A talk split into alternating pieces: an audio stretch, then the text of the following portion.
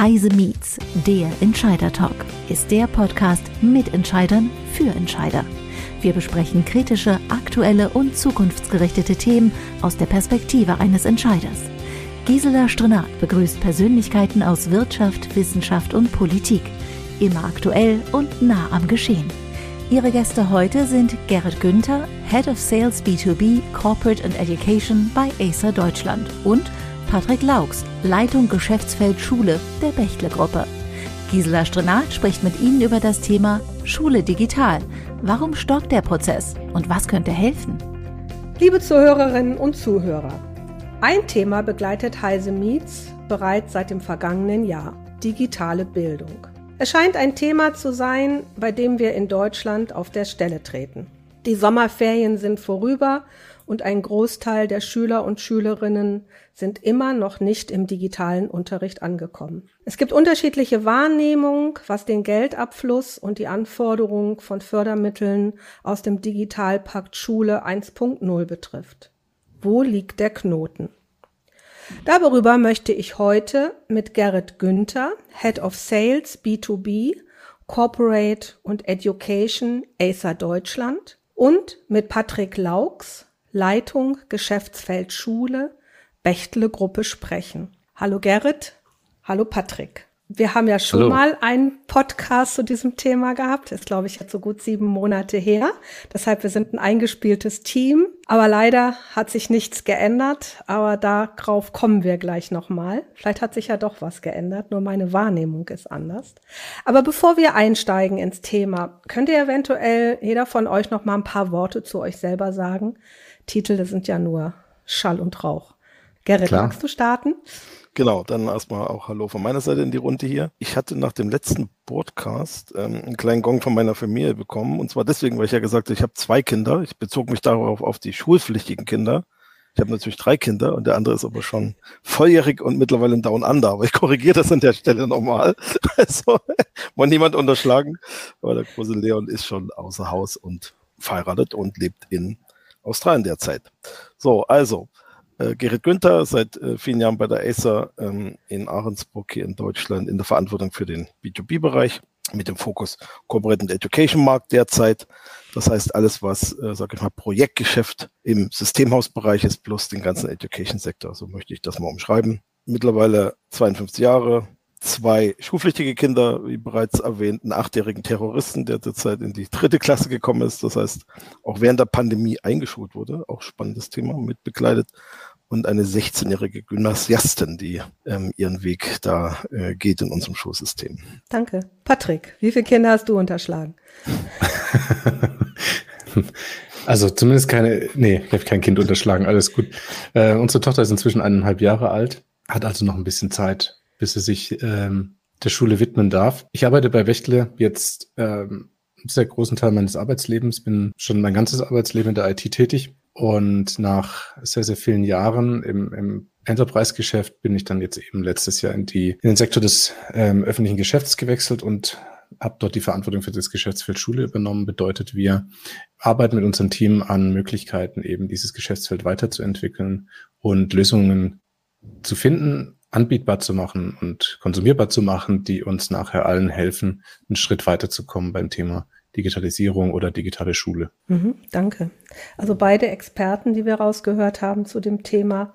Und da möchte ich auch gleich ins Thema einsteigen. Patrick, starten wir mit dir.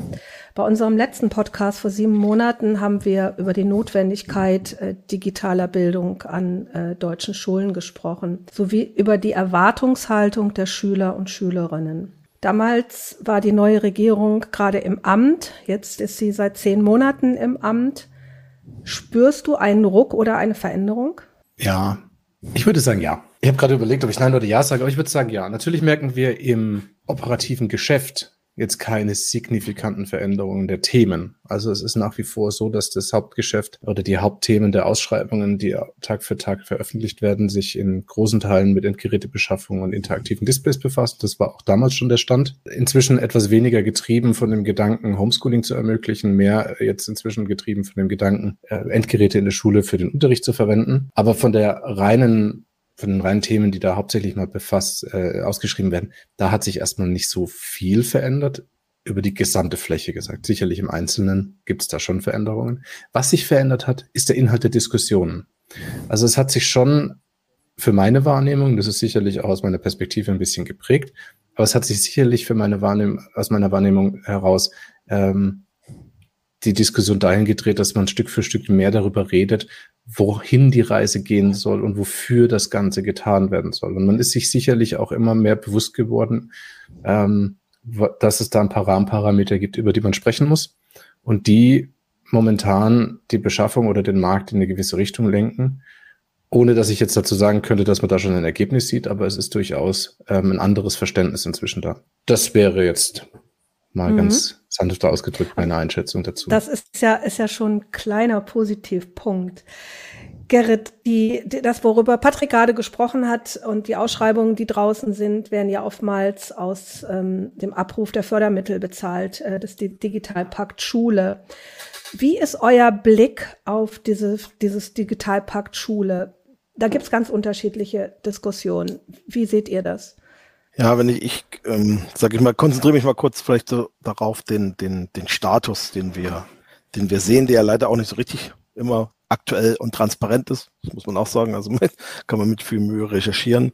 Und äh, wenn wir jetzt mal auf den Digitalpakt 1 ähm, schauen, der ja dann maßgeblich in der Pandemie ähm, in Schwung gekommen ist bezüglich der ähm, sage ich mal, drei Sonderbudgets der Zusatzvereinbarung, einmal für die Schülerleihgeräte, für die Lehrerleihgeräte und für den Administrationspart, sah es zum Ende des letzten Jahres ähm, so aus, dass der das Schülerbudget, die 500 Millionen zu 95 Prozent tatsächlich auch ausgegeben wurden. Also tatsächlich auch ähm, Geräte angeschafft wurden in großen Mengen. Bei den Lehrern waren es zu dem Zeitpunkt noch 60 Prozent. Das sieht heute ähm, noch ein bisschen besser aus an der Stelle, ist aber äh, noch nicht final offiziell kommuniziert. Also wir haben hm, Informationen von 85 Prozent, äh, gibt aber noch keine keine offizielle äh, Stand ja oder Wasserstandsmeldung, die eigentlich zum 30.06. erfolgen sollte, aber die ist noch nicht veröffentlicht. Muss man mal schauen, wann wir das, wenn man das vom Bund bekommt. Und der Bereich des Administrationsbereiches, also wo es darum geht, ähm, die ganze IT dann in Schule ähm, wirklich am Laufen zu halten und ans Laufen zu bringen,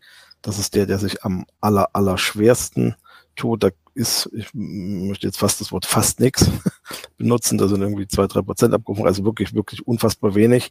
Das hat ein bisschen mit dem strukturellen Part zu tun. Da geht es ja letztlich darum, ja, kurzfristige Arbeitsverträge, die ja keine lange, große Laufzeit haben, dort zu platzieren und dort Administratoren dazu zu bewegen, im Schulumfeld äh, letztlich dort äh, zu unterstützen. Und da beißt sich die Katze so ein bisschen im Schwanz. Ähm, wir haben da eine Fachkräfte, ähm, einen sehr starken Fachkräftemangel, was ähm, zu einer extremen Explosion der Kosten, der Lohnkosten in diesem Bereich zwangsläufig geführt hat. Und die, ähm, sage ich mal, die Dotierung dieser Verträge plus die kurzfristige Laufzeit, was fast noch das Schlimmere an beiden, führt letztlich dazu, dass es fast unmöglich ist, da Stellen zu besetzen. So. Mhm. Und aus der Verwendungsmöglichkeit, die ja da in die Richtung festgezurrt ist, ähm, besteht auch nicht die Möglichkeit, dass der Channel, der ja durchaus ähm, vieles an Performance zur Verfügung hält, ähm, dann mit seinen Themen, nämlich irgendwas, also mal S is Service, Themen Education as a Service oder Admin as a Service dort einzugreifen. Das ist also eine strukturelle Herausforderung, die dort äh, derzeit nicht gelöst werden kann. Und deswegen ist das einer der sag ich mal, der Showstopper in, in diesem Bereich. Und Digitalpakt 1 als solches, der vorher schon auch vor Pandemiezeit vorhanden war, das sind, wie wir das auch beim letzten Jahr schon auch beschrieben haben, die Einstiegshürden in diesem Bereich unheimlich hoch. Und da kommen wir später nochmal zu, ähm, die ganzen Geschichten um Digitalpakt 2. Ähm, das ist halt nicht dahin äh, gekommen, wo es schon längst sein sollte. Und äh, letztlich ähm, sind damit die beiden Sonderbudgets für Schüler und Lehrer ähm, ganz ordentlich verbraucht. Also da gibt es letztlich wenig Möglichkeiten, dort noch was zu tun. Und wir haben am Ende den Digitalpakt 1, was sehr viel Geld drin ist, wo auch schon diverse Gelder bewilligt sind, aber es dort in Umsetzung und ähm, ja, das, das Thema der, der Einstiegshürde ist da weiterhin eine, eine große Herausforderung. Mhm. Habe ich das gerade richtig verstanden? Du hast gerade eben so nebenbei den Digitalpakt 2 äh, angesprochen. Da gibt es noch keine Information, ob es den geben wird oder nicht.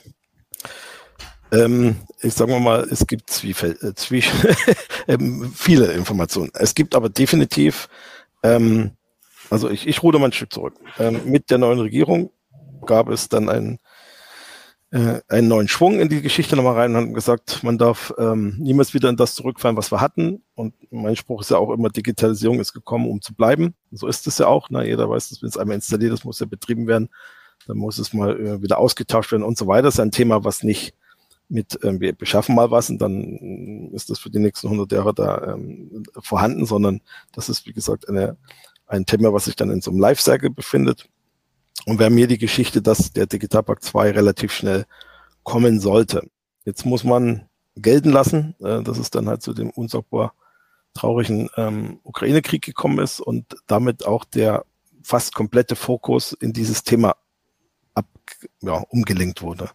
Und die ganzen Aktivitäten um, wir formatieren jetzt mal einen Digitalpakt 2, letztlich zum Erliegen gekommen sind. Das ist so die, die Krux, in der wir uns, ähm, sage ich mal, ähm, derzeit, derzeit dort befinden.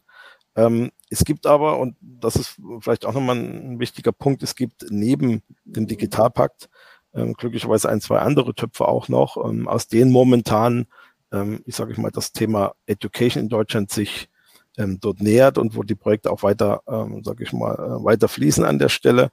Ähm, die Schwierigkeit daran ist, dass es in verschiedenen Bundesländern ist. Also nehmen wir mal als ein Beispiel das Thema React EU. Das ist also praktisch ähm, von der EU ein gefördertes Programm, was speziell das Land Nordrhein-Westfalen betrifft, ähm, dort eine große Fördersumme, ähm, da, die ist nicht genau benannt, weil das ganze Programm halt ein Volumen von 260 Millionen hat, aber da auch andere Dinge mitgemacht werden, außer ähm, die Förderung von digitalen Endgeräten.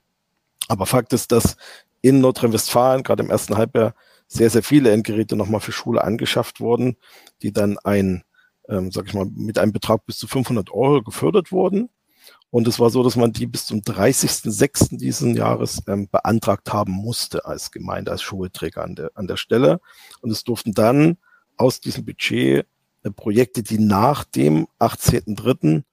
begonnen wurden, ähm, wurden äh, durften daraus gefördert werden. Man sieht, man hat wieder, äh, sag ich mal, typischer Regelapparat, dass man gesagt hat, na, bis zum und ab dem, ähm, also in auch relativ kurzen und, und, und scharfen Fenstern gesetzt, ähm, was ja bewerkstelligen sollte, dass es schneller vorangeht. Am Ende des Tages aber so, dass eben ähm, einige Schulen, Kommunen es gar nicht geschafft haben, in der Zeit ihren Antrag vernünftig zu stellen äh, mit einer Regularung und da jetzt auch so ein bisschen durch den Raster fallen. Also das sind ähm, die Dinge, die wir sehen. Und dann haben wir ein zweites Thema, was ähm, im, speziell in Bayern auf dem Tisch ist. Da geht es um die Unterstützung von äh, bedürftigen Familien, wo es auch, ein, äh, auch Zuschüsse ähm, vom Land gibt ähm, was, was gerade jetzt auf, auf dem Tisch ist. Und wir haben verschiedenste kleinere Budgets in Kommunen und Kreisen, die ähm, einer Thematik Rechnung tragen, die ich einmal kurz, ähm, sage ich mal, so skizzieren möchte. Ähm, das ist eine, ja, ich, Wettbewerbsverzerrung ist vielleicht jetzt nicht das passende Wort, aber ich skizziere mal ein Thema. Für die neuen Lehr Lehrgänge ähm, stellen sich die Schulen natürlich auch in Wettbewerb. Was sie sagen dann, ne, in einer Stadt wie Arnsburg, nehmen wir das mal hier bei uns im Norden, gibt es halt ähm, diverse Schulen und die stehen untereinander im Wettbewerb, wo werden die Kinder angemeldet. Und dann gibt es halt Schulen, die in ihrer Digitalisierung schon weit sind, die das heißt in ihre Werbung auch aufnahmen. Wir haben Infrastruktur, bei uns gibt es folgende Endgeräte, wir lernen mit folgender Software etc. pp. Und dann gibt es tatsächlich Schulen, die fast noch gar nichts haben und ähm, da muss man, glaube ich, keine große Fantasie haben, ähm, zu wissen, wo dann mehr Anmeldungen stattfinden, wo weniger. Und dann haben wir praktisch auch das Thema, wo wird man dann mehr Budget benötigen, auch für Lehrer, wo Stunden hochgesetzt werden müssen, etc. pp. Oder Anbau an Schule und ähnliche Themen. Also das heißt, dieses Thema, dass äh, wir eine starke unterschiedliche Prägung ähm, in Digitalisierung in Schulen in Deutschland mittlerweile haben, führt auch dazu, dass es ähm, unter den ähm, ja unter den Schulen selber also zu großem Ungleichgewicht auch dann was den die ganze Lehrvermittlung bekommt. Also das ist ein, ist ein, ein sehr großes Thema und was momentan leider eben stockt aufgrund der Thematik, dass der Digitalpakt 2 derzeit ähm, naja in der Schwebe ist.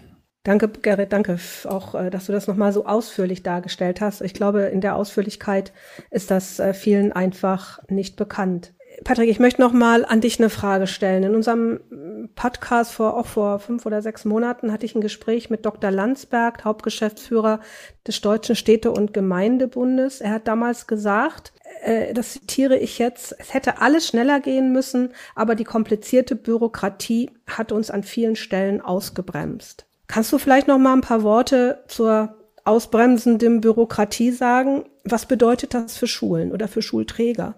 Das ist ein ziemlich breites Feld und ich antworte jetzt unter der Voraussetzung, dass ich wahrscheinlich nicht alle Felder berücksichtigen kann. Also Profis werden mir das nachse äh, nachsehen, bitte. Also im Grunde haben wir ja verschiedene Faktoren. Wir haben Medienentwicklungspläne, die geschrieben werden müssen, um Fördergelder zu beantragen. Das ist ein Aufwand. Da braucht man Wissen, da braucht man Zeit. Und die Fördergelder, die, wenn die, wenn die dann eben bewilligt sind, werden dann für eine Ausschreibung verwendet. Das über ein Ausschreibungsverfahren in der Regel aufgrund des Volumens ähm, wird es meistens auch EU-weit ausgeschrieben. Man kommt relativ schnell an die Grenze. Dann muss eine Ausschreibung vorbereitet werden. Die Ausschreibung muss dann auch durchgeführt werden. Und dann geht's ja danach erstmal eigentlich in den eigentlichen Lieferprozess. Und das sind insgesamt für sich schon sehr aufwendige Schritte. Also so ein Medienentwicklungsplan einer größeren Stadt in NRW, die hat da durchaus mal 80 Seiten. Das ist schon keine kleine Geschichte, die man da schreiben muss. Und da sind zum Beispiel dann auch Kostenplanungen mit drin ähm, oder voraussichtliche Kostenplanungen, für welche Teilbereiche welche Kosten vom Digitalpakt dann eingesetzt werden würden. Das sieht nie ganz gleich aus, aber immer sehr ähnlich. Dann ist es so, dass natürlich aufgrund des Ausschreibungsrechts in der Regel derjenige, der den Medienentwicklungsplan unterstützt, auch nicht derjenige ist, der später ausführt. Weil wenn ich ähm, eine, eine, ein Träger im Vorfeld einer Ausschreibung berate, dann laufe ich in der Regel in die Situation, dass ich dann eben nicht mehr als Anbieter teilnehmen kann, weil ich ja dann Vorkenntnisse habe, die andere nicht haben. So, das heißt, da haben wir schon mal einen kleinen Informationsschnitt. Und dann ist es ähm, so, dass der natürlich auch aus einer Maßgabe heraus gestaltet wurde, die man sich damals überlegt hat, die sicherlich nicht falsch war, weil die Grundidee ist ja, erklär mir, wie du dann ähm, Medien und IT pädagogisch einsetzt, dann gebe ich dir Geld. Das ist ja sehr salopp gesagt im Prinzip der Grund. Genau. Und das geht dann eben in die, in die Beantragung, dann gibt es irgendwann Geld. Also, und diese Ausschreibung, die dann darauf folgt, oder vielleicht sind es auch Prozesse, die zum Teil parallel laufen.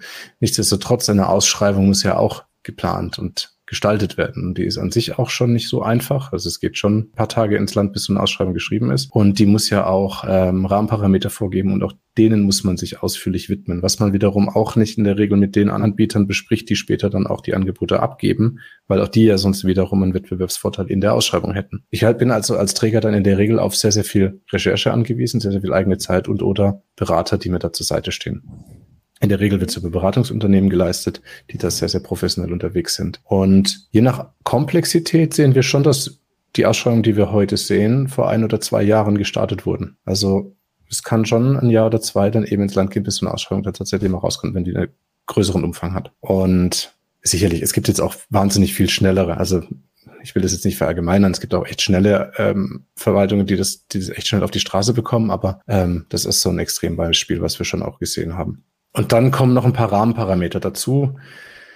Aber das sind wir auch ein bisschen, glaube ich, im letzten Podcast auch drauf eingegangen. Deswegen würde ich die jetzt nicht zu sehr wiederholen. Ähm, die kennen oder die Eckdaten dazu sind Volumen der Förderpakete ist zu klein und die Verwendung der Gelder zu starr. Das sind im Prinzip dann auch nochmal zwei Faktoren, die es schwierig mhm. gemacht haben. Aber lass es mich nochmal verstehen, vielleicht auch für unsere Zuhörer und Zuhörerinnen. Du hast eben gesagt, so ein Medienkonzept, was ähm, der Schulträger erstellen muss, um an die Fördertöpfe zu kommen, äh, kann bis zu 80 Seiten haben. Äh, was steht dann wirklich in so einem Medienkonzept drin? Geht das wirklich vom WLAN über die Tafel bis hin zum Endgerät und das nochmal ausgestattet für vielleicht äh, acht oder zehn Schulen, die ich als Träger betreibe? Äh, hast du da mal so ein paar, paar äh, Eckdaten? Ja, ich kann mal so ein paar Sachen nennen, die in so einem Inhaltsverzeichnis dann auch auftauchen von so einem Medienentwicklungsplan. Also wie gesagt, das ist jetzt ein Beispiel einer größeren Stadt, da haben wir etwas über 80 Seiten und das fängt an, dass am Anfang erstmal definiert wird in der Einleitung, was so die verschiedenen Aufgaben sind, was die Ausgangslagen sind, was die Ziele sind. Ähm, dann gibt es manchmal so einen Abriss, dass man zum Beispiel die Medien ähm, in ihrer aktuellen Benutzung nochmal ähm, dargelegt werden, also in der Schule, ähm, im Beruf wird da gleich manchmal auch gleich mitbeleuchtet, weil natürlich auch die Frage ist, was ich in der Schule lerne, was kann ich später dann auch im Beruf anwenden. Es gibt dann nochmal oft eine Betrachtung von pädagogischen Vorgaben. Ähm, es gibt dann in der Regel tatsächlich auch eine Betrachtung von IT-Infrastruktur, also zum Beispiel Netzwerk, Server, Cloud-Infrastrukturen. Wir haben dann nochmal ähm, jetzt hier in dem Beispiel im fünften Kapitel haben wir dann Ausstattung, die da genannt wird. Das sind dann eben die Endgeräte zum Beispiel mit benannt oder auch die interaktiven Displays, die an den Tafeln sind, werden da aufgelistet. Der Betrieb und die Wartung wird mit betrachtet. Dann werden die Investitionen in der Regel zusammengefasst und äh, zusammengestellt. Und dann gibt es nochmal einen Blog, der sich mit der Umsetzung befasst. Also wie dann die pädagogische Steuerung ist, mhm. wie Einbindung ist, äh, wie die IT-Beauftragten zum Beispiel organisiert wären, ob und in welchem Umfang Fortbildungen notwendig wären. Die, so, und das ist jetzt mal eins, eins von diesen Beispielen, wo es einfach das Inhaltsverzeichnis. Und das sind jetzt in dem Fall konkret 85 Seiten. Also es ist schon ja. wahnsinnig kompliziert. Schon, also der pädagogische Teil, das ist natürlich die Fachexpertise der Schule. Und die Schule ist ja in der Regel dann bei der Erstellung des Medienentwicklungsplans ja auch involviert, als späterer Nutzer der ähm, Technik, die da ja angeschafft werden soll. Aber die anderen Bereiche, das ist schon auch eine Aufgabe, dann, das ist nicht so ohne. Also da brauche ich ja nicht nur Zeit, da brauche ich auch wahnsinnig viel Know-how und auch Marktkenntnis. Das ist ja auch nochmal eine Frage, wie der Markt funktioniert, wie kann ich dann eben die Preise einschätzen, wie kann ich die Technologien einschätzen. Das ist schon ähm, beachtenswert für alle, die das umsetzen, weil das ist schon eine wahnsinnige Leistung. Das so ein komplexes Konzept dann auf die Straße zu bringen, um die Fördergelder dann zu beantragen oder zu bekommen. Der Gerrit hat ja vorhin gesagt, dass die Schulen oftmals nicht die, das Fachpersonal haben, was sie dazu brauchen. Das ist sicherlich auch einer der Showstopper, warum so ein Medienkonzept äh, nicht so einfach mal im Nebenbei oder äh, konzentriert auch nebenbei gemacht werden kann. Patrick, ich weiß, du warst letzte Woche in Dänemark. Ich kann mir natürlich nicht verkneifen, dich nach dem Besuch zu fragen. War, hast du da keinen Urlaub gemacht, sondern du hast dort Schulen besucht, um einfach ja. mal zu sehen, äh, wie, äh, wie sehen Schulen in Dänemark aus. Ähm, berichte doch mal, wie war es da? Was ist, was ist der Unterschied zu einem sehr komplexen Medienkonzept, was in Deutschland gemacht werden muss, um überhaupt an Fördermittel zu kommen und um sich überhaupt Gedanken über die Digitalisierung damit zu machen, zu dem, was die Dänen machen? Ja, das ist, das ist tatsächlich eine Frage, die ich gar nicht richtig beantworten könnte, aber ich kann dir berichten, weil ich weiß nicht, wie die Fördervoraussetzungen oder die Finanzierungsvoraussetzungen in Dänemark im Detail funktionieren. Das haben wir uns leider nicht anschauen können in der Zeit. Ähm, es ist ja all, ich würde sagen, allgemein bekannt, dass das skandinavische Bildungssystem ähm, uns ein Stück weit voraussetzt, voraussetzt in dem Thema. Das ist ja ein, ein Fakt. Den stellt ja auch keiner mehr in Frage. Deswegen haben wir uns auch gesagt, na gut, jetzt wollen wir uns halt auch mal anschauen, ähm, wie das Stand heute eben im Jahre 2022 dort gehandhabt wird und gelebt wird. Und wir hatten das Glück, dass wir durch vier verschiedene Schulen gehen durften, wurden durchgeführt, wurden äh, von der Schulleitung da auch begleitet. Die haben uns erklärt, wie sie das machen, wie dort Unterricht funktioniert. Tatsächlich war das eigentlich eher eine Tour, muss ich sagen. Die kann ich mir vorstellen, dass die für Schulleitungen und, und Lehrerinnen äh, bestimmt wahnsinnig spannend wäre, weil ganz viel ist natürlich das Thema Pädagogik und Gesellschaft dort gewesen. Für uns war total spannend, also mal abgesehen davon, dass wir sagen können, die sind da eigentlich schon da, wo wir hinwollen. Ich denke, das kann man zusammenfassend schon mal so unterstellen. Es gibt beispielsweise wohl kaum, also das ist jetzt Hörensagen, also auch da, ich habe es nicht nachgeprüft, aber der eine äh, Schulleiter hat uns dann auch erklärt, dass es ähm, keinen Behördengang mehr gibt, den ich persönlich machen muss, weil alle Prozesse digitalisiert sind. Eine Erkenntnis, die sich allerdings daraus für uns abgeleitet hat, die fand ich spannend. Das ist nämlich gar nicht so erschütternd, wie ich angenommen hatte, dass es sein würde, zu sehen, dass es auch, äh, wie, wie weit andere sind, weil man in den Gesprächen auch festgestellt hat, dass zumindest die Menschen, die, mit denen wir da gesprochen haben, uns berichtet haben, dass sie einen ähnlichen Entwicklungsweg gegangen sind. Also, dass sie auch an Punkten waren, an denen wir uns momentan wiederfinden, wo vor allem erstmal Geräte beschafft wurden, wo vor allem erstmal nur die Technik betrachtet wurde. Und mit der Zeit sich ein Verständnis entwickelt hat, durch auch eine gesellschaftliche Entwicklung. Also es ist eine gesellschaftliche Transformation, die dort auch stattgefunden hat. Ähm, und das Bildungssystem sich insgesamt verändert hat. Das wird also, und das passiert auch in Deutschland, das ähm, ist jetzt auch kein, kein Thema, was nur in Skandinavien passiert, da sind die halt einfach schon viel umfänglicher damit in der Befassung. Eine Frage war zum Beispiel, ist Frontalunterricht, der vor 200 Jahren mal entwickelt wurde, noch zeitgemäß? Ist noch zeitgemäß, ähm, Unterrichtseinheiten in 45 Minuten Blöcke zu packen, die danach wechseln. Also wo ich sofort irgendwie von Mathe auf Physik oder auf Deutsch ähm, umspringen muss als Schülerin. Ähm, das sind ja auch Sachen, mit denen man sich in Deutschland beschäftigt an den Schulen. Es gibt das Thema der 21st Century Skills, die in den Schulen gelehrt werden. Ähm, dort ist es allerdings schon so, dass es so, so normal erscheint, so angekommen. Das ist alles da. Das ist alles schon so umgesetzt. Das ist eher so, dass man dort in den Schulen dann zum Beispiel erlebt, dass die Technikräume keine Technikräume mehr sind. Selbst auf der Schule, also wenn man eine Schule besucht, die war sehr, sehr ländlich. Das würde ich so eigentlich so mit einer Schule vergleichen, auf der ich auch war. So vom Gefühl äh, und auch von der Optik. Ähm, und da gab es keinen Technikraum, da gab es einen Makerspace. In diesem Makerspace war dann eben normales Technik-Equipment, was wir so auch kennen, mit äh, Sägen und Holzmaterialien und so. Aber dann stand da eben auch 3D-Drucker, Lasercutter, CNC-Fräsen ähm, und anderes Equipment. Robotics stand da drin. Und wir haben dann gesehen, dass zum Beispiel ähm, Tablets schon recht früh eingesetzt werden, teilweise in Kindergärten. Und nicht mit dem Ziel, dass dort Konsum passiert, sondern uns wurde eben erklärt, dass es das Ziel ist, dass man dort schon kreativ damit arbeitet, also Stop-Motion-Videos erstellen von den Kindern, also die machen die selber, ähm, dass man sieht, dass Kinder im Grundschulalter schon bereits ähm, 3D-Modelle äh, machen, die sie dann per 3D-Drucker ausdrucken. Es gibt dann eben diese verschiedenen Lernrobotik-Systeme, über die man schon Programmieren oder Coding anfänglich lernen kann. Das fängt da teilweise auch schon mit Kindern sechs, sieben Jahren an. Aber ganz normal. Also nicht irgendwie, weil es jetzt ein super Hype-Thema ist, sondern weil es einfach ganz normaler Teil äh, des Unterrichts geworden ist. Und das war für mich mutmachend, weil es uns zeigt, dass wir gar nicht so auf dem falschen Weg sind. Wir haben einfach ein, vielleicht ein bisschen später angefangen oder vielleicht auch einfach ein bisschen länger gebraucht, aber es ist halt auch eine andere Komplexität, die wir in Deutschland vor uns haben und auch die deutsche Struktur komplex ist. Und das halt nicht vielleicht nicht so ohne weiteres machbar ist. Und die zweite Erkenntnis war, es ist eine, ein Wandel, so wurde uns, uns berichtet. Das ist jetzt alles, was ich sage, ist Hörensagen. Also wurde uns eben dann so auch berichtet, dass dieser Wandel nicht strukturell erfolgt ist. Also es ist keine ähm, Bundesentscheidung war zu sagen, wir machen jetzt ab morgen coolen Unterricht, sondern dass das Pioniere, Visionäre in den Schulen waren, Lehrerinnen und Lehrer, die einfach gesagt haben, wir machen das jetzt mal. Schulleitungen, die gesagt haben, wir machen das jetzt mal. Und so hat sich das Stück für Stück durchgesetzt. Und genau das sehen wir auch bei uns. Es gibt tolle Schulen, ähm, es gibt tolle Visionäre auch äh, in Deutschland. Die werden vielleicht nicht so gehört und gesehen, aber die gibt es. Und das ist diese gesellschaftliche Transformation, die dort stattgefunden hat, die man bei uns auch so langsam, glaube ich, zu spüren bekommt. Und es gibt eben dieses positive Gefühl, dass wir gar nicht so auf einem schlechten Weg sind, vielleicht einfach nur ein bisschen länger brauchen, weil wir etwas mehr ähm, auch umzusetzen haben. Danke, Patrick, sehr mutmachend. Aber Gerrit, das veranlasst mich jetzt äh, zu einer Frage, wo ich mich, ähm, glaube vor zwei Wochen wahnsinnig geärgert habe. Ich komme noch mal auf das Thema Lehrer zurück, weil Patrick ja gerade gesagt hat, Lehrer sind die, die im Grunde genommen die Impulsgeber sind.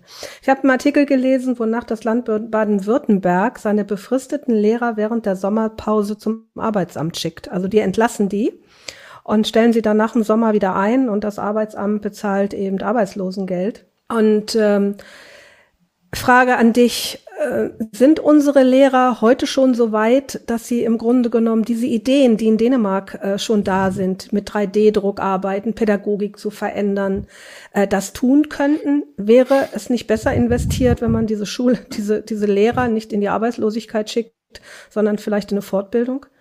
Ja, die Zuhörer können mich jetzt ja nicht sehen, aber ich mache immer so achselzuckend und kopfschüttelnd. Also ich, ähm, diese Themen kennen wir auch aus anderen Bundesländern. Müssen wir jetzt nicht nur Baden-Württemberg hier bashen, sondern das ist leider ein strukturelles Thema, was da existiert. Das in Zeiten von Stellenmangel und Lehrermangel und was weiß ich alles, ähm, jetzt aber so richtig an den, an, ja, so ans Tageslicht gerückt wird, also auch zu Recht ans Tageslicht gerückt wird. Und die Antwort ist ganz klar, dass natürlich ähm, strukturell ganz großer Unfug, das so zu tun, weil in der Tat es natürlich wichtig ist, ähm, die Zeit tatsächlich zu nutzen, um den Lehrern, und da muss ich auch mal eine, eine Lanze für die Lehrer brechen, dass ähm, immer da, wo wir in Projekten in den letzten zwei Jahren mit Lehrern gesprochen haben, waren sehr, sehr viele, und ich würde das jetzt auch mal den überwiegenden Teil ähm, hier beschreiben an der Stelle, waren ähm, sehr also die, die, die wollen in das Thema rein, also sind teilweise in dem Thema schon drin, die wollen in das Thema rein und die haben da auch wirklich Bock drauf. Also das muss man schon sagen. Man mhm. kann auch nicht per se sagen, dass alle Lehrer, äh, alle älteren Lehrer, die vielleicht jetzt, sage ich mal, sich ähm, auf der letzten Runde ihres Arbeitslebens be, ähm, befinden da im Stadion, auch da gibt es durchaus Leute, die sagen, nee, ich habe, ähm, das ist ein wichtiges Thema und ich möchte das, ich möchte auch, dass meine letzte, vielleicht Grundschulklasse, die ich hier habe, auch in das Thema mit reingeht. Ich möchte das nicht mehr mit einem Overhead-Projekt. Also äh, da ist, äh, da ist äh, definitiv ähm, die überwiegende Teil der Lehrerschaft sehr wohlgewillt und ähm, selbst auch sehr wohlgewillt, das sich in Freizeit ähm, raufzuschaffen, teilweise des Wissens. Und von daher ist es ähm, am Ende des Tages ähm, eigentlich völlig unverständlich, warum es solche ähm, Mechanismen da gibt.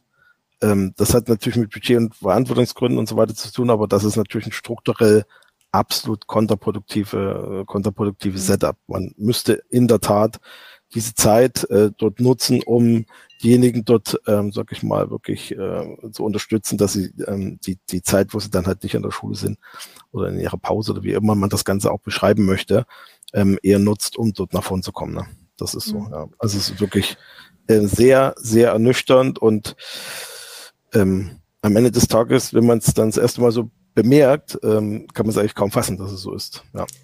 Ging mir auch so. Aber äh, es gab auch noch eine andere Meldung jetzt im Sommer und äh, vielleicht kannst du da auch ein bisschen mehr zu sagen. Und zwar gab es äh, am 22.07. eine Bekanntmachung des Bundesministeriums für Wissenschaft und Forschung, dass sie planen, ein Kompetenzzentrum für digitales und digital geschütztes Unterrichten in Schulen und in der Weiterbildung einzurichten. Das hat mich ein bisschen gewundert, weil eigentlich Schule ja Landesangelegenheit ist und nicht Bundesangelegenheit. Und jetzt frage ich mich, was mischt sich der Bund da im Moment ein? Ja, also wir bemerken, ähm, oder ich, ich will es mal so ausholen. Äh, während der Pandemie äh, gab es einen starken Schulterschluss zwischen den verschiedenen Ministerien in verschiedener Verantwortlichkeit und ähm, den Ländern und bis hin zu den bis hin zu den Kommunen. Was wir sehen, dass das leider wieder deutlich auseinandergedriftet ist, zumindest mal nach unserer Wahrnehmung an der Stelle. Und wir haben, beginne ich mal auf der Bundseite, momentan so eine Thematik, dass wir ja erstmalig ähm, mit äh, der neuen Regierung dann ein Digitalministerium, also ne, Bundesministerium für Digitales und Verkehr, Jetzt kann man darüber diskutieren, ob Verkehr und Digitales gut zusammenpasst, aber egal, wir haben es erstmal, sind wir schon mal ganz froh drum, äh, wo gewisse Kompetenzen liegen und dann haben wir halt unser Bundesministerium für Forschung, für Bildung und Forschung, wo Kompetenzen liegen. Da gibt es jetzt erstmal unterschiedliche Gemengelage, wie wir gerade erleben in Klausurtagungen etc. pp, wo unterschiedliche, ähm, aus unterschiedlichen Ecken Papiere kommen und ich will das mal so sagen, ähm, natürlich ist in unserem föderalen System Bildung Ländersache, so ist das halt organisiert. Ich verstehe aber sehr wohl den Bund. Ich will das mal unter, das, unter dem Motto, wer die Party zahlt, macht auch, ne, kann auch mal die Musik bestellen. Also mhm. wenn von da die Mittel kommen, ein Großteil der Mittel dort beschafft werden, ähm, verstehe ich natürlich, dass es da ähm, auch Ambitionen gibt zu sagen, in einer, in einer wir müssen uns auf Dinge einigen zusammen. Könnte ich nur sagen als Bund hier, komm, wir organisieren mal Geld und ähm, liebes Land, dann gucken wir, wie, was du damit machst. Ähm, so funktioniert es letztlich an der, an der Stelle nicht. Man hat leider ähm, es nicht geschafft, diesen, ich fand, sehr guten Pfad, den man eingeschlagen hat, ähm, sich da zusammenzusetzen und gemeinsam Dinge zu vereinbaren, weil der Digitalpakt ist ja so eine Vereinbarung. Ähm, den ist man, diesen, von diesem Weg ist man gefühlt ähm, ein deutliches Stück runtergekommen. Das ist so der, der Punkt, den wir da sehen. Patrick, noch mal eine Frage mhm. an dich. Du hast ja vorhin sehr schön Dänemark äh, erklärt, was da gerade los ist. Äh, in, in, mit eurem, euren Gesprächen mit unterschiedlichen Kommunen. Habt ihr das Gefühl, äh, dass es ähm, oder kennt ihr Bundesländer, die gut und andere gute und andere Wege gehen, wo sich ein bisschen gut als in anderen. Wir hatten eben so so ein Negativbeispiel, wo es vielleicht äh, mit den Lehrern ein bisschen besser gehen könnten könnte. Aber wo habt ihr das Gefühl, Mensch, die sind, die, die kommen in Richtung Dänemark? Puh. Du stellst, äh, du stellst Fragen, da muss man sich äh, heute, da muss man sich manchmal zweimal überlegen, wie offen ähm, oder wie, wie genau man antwortet, weil äh, ich werde mich nicht in das Schussfeld begeben, jetzt zu sagen, das Bundesland ist cool und das Bundesland äh, hat dann noch ein bisschen mehr zu tun. Was wir aber durchaus sagen können, glaube ich, zum Beispiel, was die Digitalpakt-Ausschöpfung angeht, das lässt sich ja relativ einfach recherchieren, haben wir Nord-Süd-Gefälle. Das sind wir im Norden doch um einiges weiter als, als in den südlichen Bundesländern. Nicht ausschließlich, aber tendenziell. Es ist aber auch eine andere Art von Kommunalstruktur, die wir dann teilweise auch sehen in den Bundesländern. Wenn man jetzt mal auf das System Dänemark als Vergleich blickt oder Skandinavien im Allgemeinen, ähm, würde ich sagen, wir sind alle gleich weit auf einem guten Weg. Wir haben aber unterschiedliche Herausforderungen, die wir stemmen müssen. Wir haben tolle Organisationen in der öffentlichen Hand, die zum einen schon Betriebe übernehmen, wirklich wahnsinnig professionell in manchen Bundesländern tolle Rahmenverträge organisieren, die Rahmenbedingungen schaffen, um erstmal den Waren- und Technologiefluss zu realisieren und auch sinnvoll darzustellen und die Verfügbarkeit oder zumindest die Bestellbarkeit von all dem zu gewährleisten. Ähm, und auf der anderen Seite passiert natürlich viel in der Pädagogik, das wir gar nicht beurteilen können oder ich zumindest mhm. nicht, weil meine Blase ist die IT-Blase und das ist auch die Perspektive, mit der ich auf den Markt gucke. Und viel von dem, was wir in Dänemark gesehen haben, ist etwas, was auch in der Pädagogik und in der Gesellschaft passiert ist. Und das kann ich zum Beispiel in Deutschland nicht, nicht so bewerten, als dass ich dir da eine Aussage geben könnte, welches Bundesland ist okay. da besser oder schlechter. Aber ich würde als Bauchgefühl sagen, wir sind alle auf einem Weg, der in die richtige Richtung geht. Ähm, wir haben an den unterschiedlichsten Stellen unterschiedliche Herausforderungen, die sich nicht so ganz verallgemeinern oder vergleichen lassen. Aber von der technischen Ausstattung oder der Ausschöpfung des Digitalpakts, das ist, glaube ich, dann eben, wie am Anfang gesagt, auch leicht nachprüfbar haben wir Nord-Süd-Gefälle. Gerrit, der Patrick hat vorhin erklärt, wie kompliziert es ist, so ein Medienkonzept zu erstellen. Er hat aber auch gesagt, dass äh, gerade Anbieter, äh, wie ihr es seid, an so einem Medienkonzept nicht mitarbeiten dürfen, weil sie dann von der Ausschreibung ausgeschlossen werden, weil da ist ein Interessenskonflikt dabei.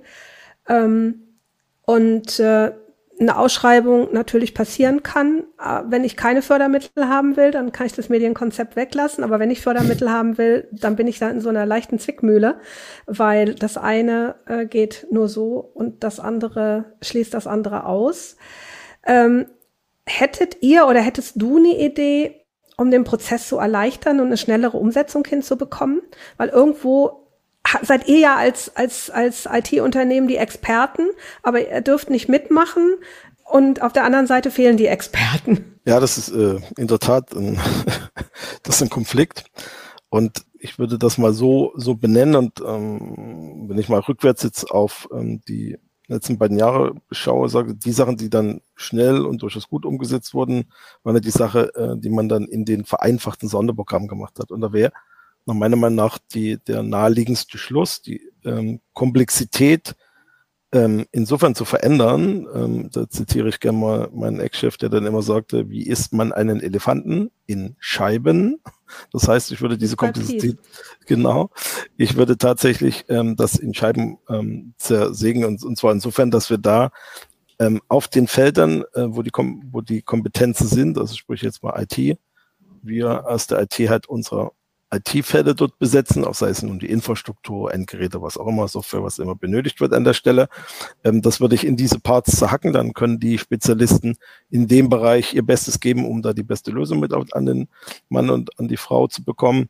Und ähm, genauso würde ich das dann auch im pädagogischen Umfeld tun, dass man diese Dinge klarer voneinander trennt.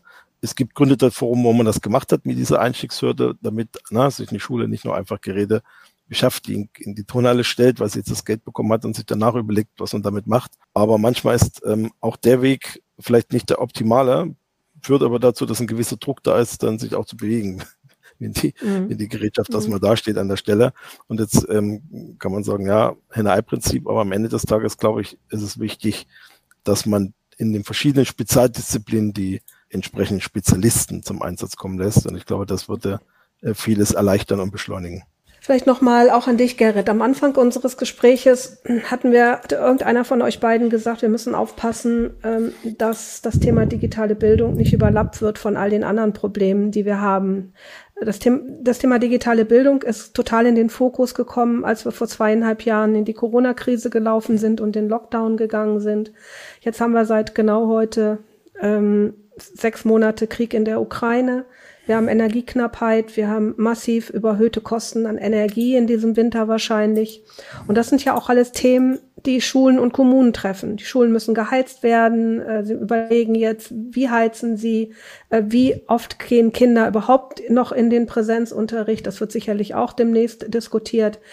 Wie ist deine, eure Sicht? Äh, wird das Thema digitale Bildung jetzt wieder so ein bisschen nach hinten weggeschoben, weil andere Themen wichtiger sind? Oder habt ihr das Gefühl, dass das Thema wirklich im Fokus bleibt? Ähm, lass mich das mal so beantworten. Also wie, ähm, wenn du mich fragst, derzeit, derzeit würde ich sagen, dass es wieder mehr in den Fokus gerät. Aber es war de facto so, dass es mit dem Ausbruch des Ukraine-Krieges und das ist ja nur mehr als menschlich und absolut verständlich auch, ähm, in in den Hintergrund wieder getreten ist, was ein, ich nenne es mal, das größere Problem ähm, überlappt halt das kleinere, nenne ich es mal an der Stelle. Ne? Und dann so eine massive Verwerbung wie ein Krieg in Europa, was ich gerne von uns hätte auch eine Ansatzweise nochmal vorstellen können, ähm, der übrigens zu all diesen anderen Dingen ja führt, mit Energiekrise, das kommt dann schlichtweg aus der, aus der Ecke. Ähm, das ähm, verschiebt das ganze Bild natürlich massiv. Ähm, wir sehen aber, dass äh, die mh, eigenen Kräfte, auch aus dem Schulsektor heraus, ähm, trotzdem da dranbleiben und ähm, auch diverse Schulträger selber auch pushen und sagen, Mensch, wir können nicht, ähm, äh, ich sagte ein Schulrektor, den ich jetzt weiter namentlich nennen möchte, der sagte, irgendwas ist halt immer und wir müssen aber unseren Fokus halten und zwar jeder in seiner Fachlichkeit an der Stelle. Und ähm, das sehe ich tatsächlich auch so. Man muss ähm, natürlich mit den Rahmenbedingungen, die ähm, in Deutschland existieren oder die europäisch oder global existieren, auf die wir mit Energiekrise und allem eingehen müssen. Darin müssen wir uns äh, bewegen. Die werden sich ähm, immer schneller und dynamischer verändern. Na, wir stehen vor ganz anderen gesellschaftlichen und ähm, ja, Klima etc. pp. Herausforderungen, die wir haben. Äh, nur wenn man immer das ähm, schlimmste Thema nach vorne kehrt, dann wird halt ein wichtiges Thema, und das ist nun mal Bildung, ohne Wenn und Aber, ähm, wird dann auf der Strecke bleiben. Also ich bin mir relativ sicher, und das ist auch das Bild, was mir eigentlich alle Beteiligten immer wieder schon spiegeln, ist, dass ähm, das jetzt nicht komplett zum Erliegen gekommen ist. Ähm, dieser unsägliche Krieg ist ein, war ein relativ harter Showstopper, aber wir sehen, dass da wieder Geschwindigkeit aufgenommen, was mich besonders mutig stimmt oder freudig stimmt, ist, dass es ähm, Eigeninitiativen aus dem Kommunalbereich heraus auch gibt. Also nicht nur zu sagen, wo sind die Bilder, äh, wo sind die Gelder des Bundes, sondern darf man ja vielleicht auch nicht ganz vergessen, eine Kommune hat ja von Haus aus selbst auch Mittel. Ne? Sicher in mhm. begrenzter Art und Weise, aber wir sehen durchaus da auch eine Umschiftung in den kommunalen Mitteln hin in den Bildungssektor, äh, was sehr grundsätzlich sehr erfreulich ist. Kann ich bestätigen. Nein, ich kann Gerrit nur recht geben. Es ist ein natürlich für uns alle, glaube ich, ein Schock gewesen, als wir anfangs dieses Jahres plötzlich vor die Situation gestellt wurden, dass da so ein völkerrechtswidriger Angriffskrieg von Russland gestartet wurde, der alles in den Schatten gestellt hat. Gleichwohl, ähm, sowohl so menschlich es dann auch ist, das auch jetzt erstmal wahrzunehmen und sich darüber zu unterhalten und das auch sichtbar zu machen, haben wir eben auch festgestellt, so wie es Gerrit auch sagt, dass im Hintergrund die Dinge, die als Gesellschaft geleistet werden, müssen trotzdem geleistet werden. Und die ähm, Menschen, die sich im Bildungswesen damit befassen, wie kriege ich die Schulen vernünftig ausgestattet, wie kann ich Bildung weiterentwickeln, die haben nicht aufgehört zu arbeiten. Wir sehen es nun nicht. Sie wird nicht so wahrgenommen, ganz klar. Äh, absolut verständlich. Ich habe nicht den Eindruck, dass wir da einen Rückschritt machen oder zurückgeworfen werden.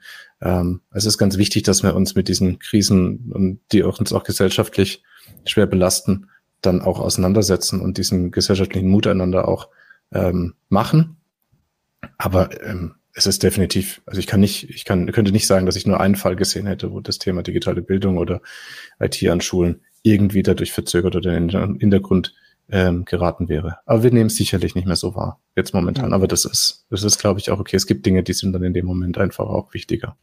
Vielleicht kleiner Nachsatz von mir noch, also Verzögerung äh, würde ich in, in der, ähm, an, an der Stelle schon sagen, dass die ähm, Einfachheit halber, wie die Mittel in den Sonderprogrammen abgerufen werden konnten, durch die Einstiegshürde im Digitalpakt 1 so nicht mehr gegeben ist. Das, das kann man, also da gibt schon eine merkliche Verzögerung, was das Thema betrifft.